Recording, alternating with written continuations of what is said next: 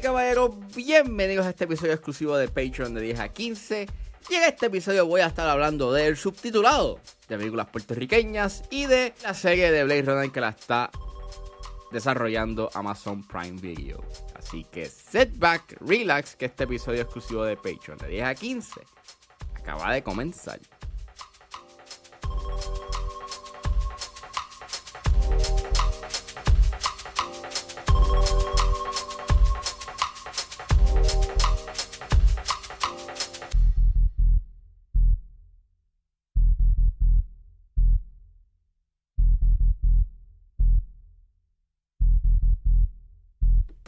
Por amor salió eh, el jueves pasado y es la nueva película puertorriqueña o la más reciente película puertorriqueña y los que la han visto me han dicho de que esta película tiene problemas en su subtitulado. Eh, los, los subtítulos están en inglés, así que es una película que pues, eh, even though está en español, pues quieren como que, you know, eh, impulsarla a mercados a- al mercado americano y pues obviamente porque tienen los subtítulos en inglés.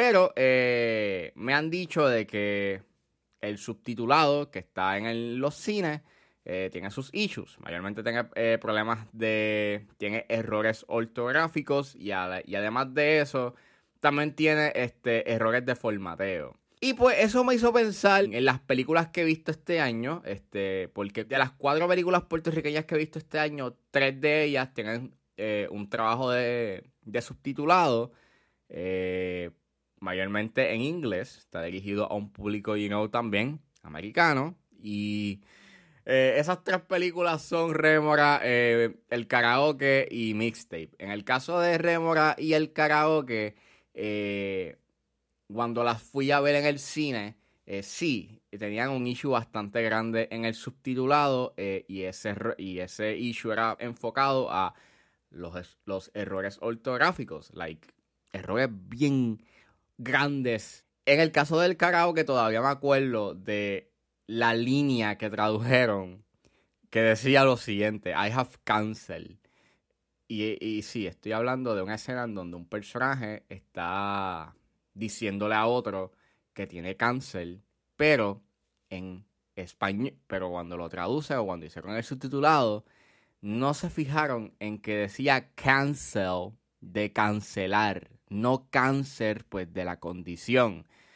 Y en el caso de mixtape, el issue es peor porque eh, también es que tenías el issue en que habían canciones que no estaban traduciendo, so maybe es que no tenían mucho tiempo para poder, este, you know, trabajar ese, para poder traducir las canciones y pues pusieron eh, música de rock sonando, música de reggae sonando.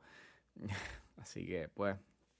Y pues, ¿por qué traigo esto a la mesa? Porque es importante hablar de el subtitulado, porque obviamente eh, hay, hay una comunidad, la comunidad sorda, que depende de un buen trabajo de subtitulado para poder, pues, experimentar y poder disfrutarse estas películas. Porque, o sea, yo sé que el presupuesto aquí en Puerto Rico es bastante limitado y pues pedir servicio y pedir un servicio de subtitulado, pues conlleva que tienes que sacar un poco de, de- de tu presupuesto, pues, para poder, para poder llevar a cabo ese servicio.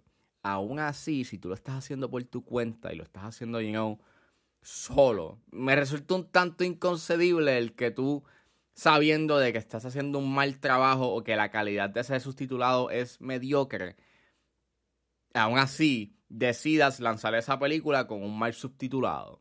Eso yo como que no lo, no lo logro entender. Porque, como dije en mi 10 a 15 de mixtape, yo estoy pagando, si yo, o sea, lo mínimo que yo espero de una película es que tenga por lo menos un buen subtitulado, porque eso es lo, lo que debes de esperar, porque volvemos, hay una comunidad que depende de una buena calidad en los subtítulos para poderse disfrutar esta película, y el que tú no estés dando ni siquiera eso, pues man, es bien cuestionable y es un issue, es un problema, yo lo encuentro como una falta de respeto, o sea, quien esté leyendo y el, y el que esté you know, tratando de entender la película con un pésimo trabajo en los subtítulos, literalmente nada que ver, errores ortográficos como cancel, como no poder entender una canción porque lo único que dice es música reggae sonando porque no dio el tiempo para poder este traducir esa canción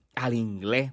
Y eso yo lo encuentro sumamente, pues, lo encuentro inaceptable. Yo creo que eso es algo que, pues, nosotros como industria tenemos que mejorar porque, volvemos, no solamente esto, no solamente eso dice sobre la calidad de un proyecto, y volvemos por respeto a la comunidad, por traer para que las personas de la comunidad sorda que quieran disfrutarse esta película, pues, mano, puedan disfrutárselo de la mejor calidad posible y ¿no? que puedan tener una buena experiencia este, mientras ven una película puertorriqueña. Así que, vamos, we can do better, podemos hacer algo mejor. Al igual que pues en Cinemas, es como que si tú ves que la calidad del subtitulado es pésimo, pues eso es como para señalarlo y decir, eh, wow, tienes que arreglar el subtitulado. Vamos, es bastante obvio. Y volvemos, es un tanto vergonzoso y una falta de respeto el que tú estés lanzando un trabajo de subtitulado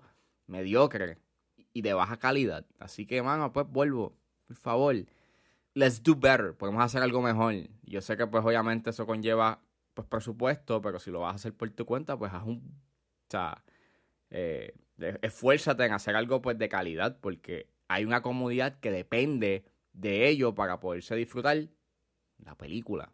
Y Amazon este, ordenó una serie de Blade Runner. La serie va a estar titulada Blade Runner 2099 y transcurre 50 años después de Blade Runner 2049. Eh, por el momento, Silka Luisa será la showrunner y productora ejecutiva. Y también Ridley Scott y Michael Green. Eh, Michael Green fue el escritor de Blade Runner 2049. Van a ser los productores ejecutivos del el proyecto. Y pues nada, básicamente Eh, estoy pompeado en cierto punto. Obviamente todavía es como que bien temprano para saber cómo va a estar el proyecto o, si el proyecto va a estar pues a la altura de Blade Runner y Blade Runner 2049. Eh, además de esos dos proyectos, el año pasado salió una, serie anime en CGI llamada Blade Runner Black Lotus, que salió para adultos, bueno, salió para Crunchyroll y creo que para Adult Swim, si no mal me equivoco. Y creo que la pueden conseguir en, HBO Max y también en Crunchyroll. Pero, este. No sé, a mí. Estoy pompeado. A, mí me gustó mucho Blade Runner y Blade Runner, y pues Blade Runner 2049. So, creo que pues va a estar cool ver este, lo que vayan a hacer, you know, en esta serie. Vuelvo, no sabemos mucho de qué es lo que van a hacer, por lo menos sabemos de qué va a pasar o que va a transcurrir 50, años después de los eventos de 2049. So, a ver qué pasa. Pero, ya, qué cool. Cool de que por lo menos, a pesar de que eh, es una franquicia que no es algo que sea sumamente lucrativo, pues por lo menos estén interesados en hacer algo con ellos y estén gastando chavos literalmente. Pues vuelvo en algo que no necesariamente deja dinero. Es más como un experimento Nuevamente, no sé si eh, la serie sea un palo. Yo lo veo más como algo pues bastante de nicho. O sea, es bastante de culto. Y no creo que pues si haces un buen trabajo puedes, un buen trabajo de mercadeo y un buen trabajo pues de que sea una serie de calidad, maybe puede que tengas como un cierto tipo de público o expandas el público. Pero no sé, el tiempo dirá.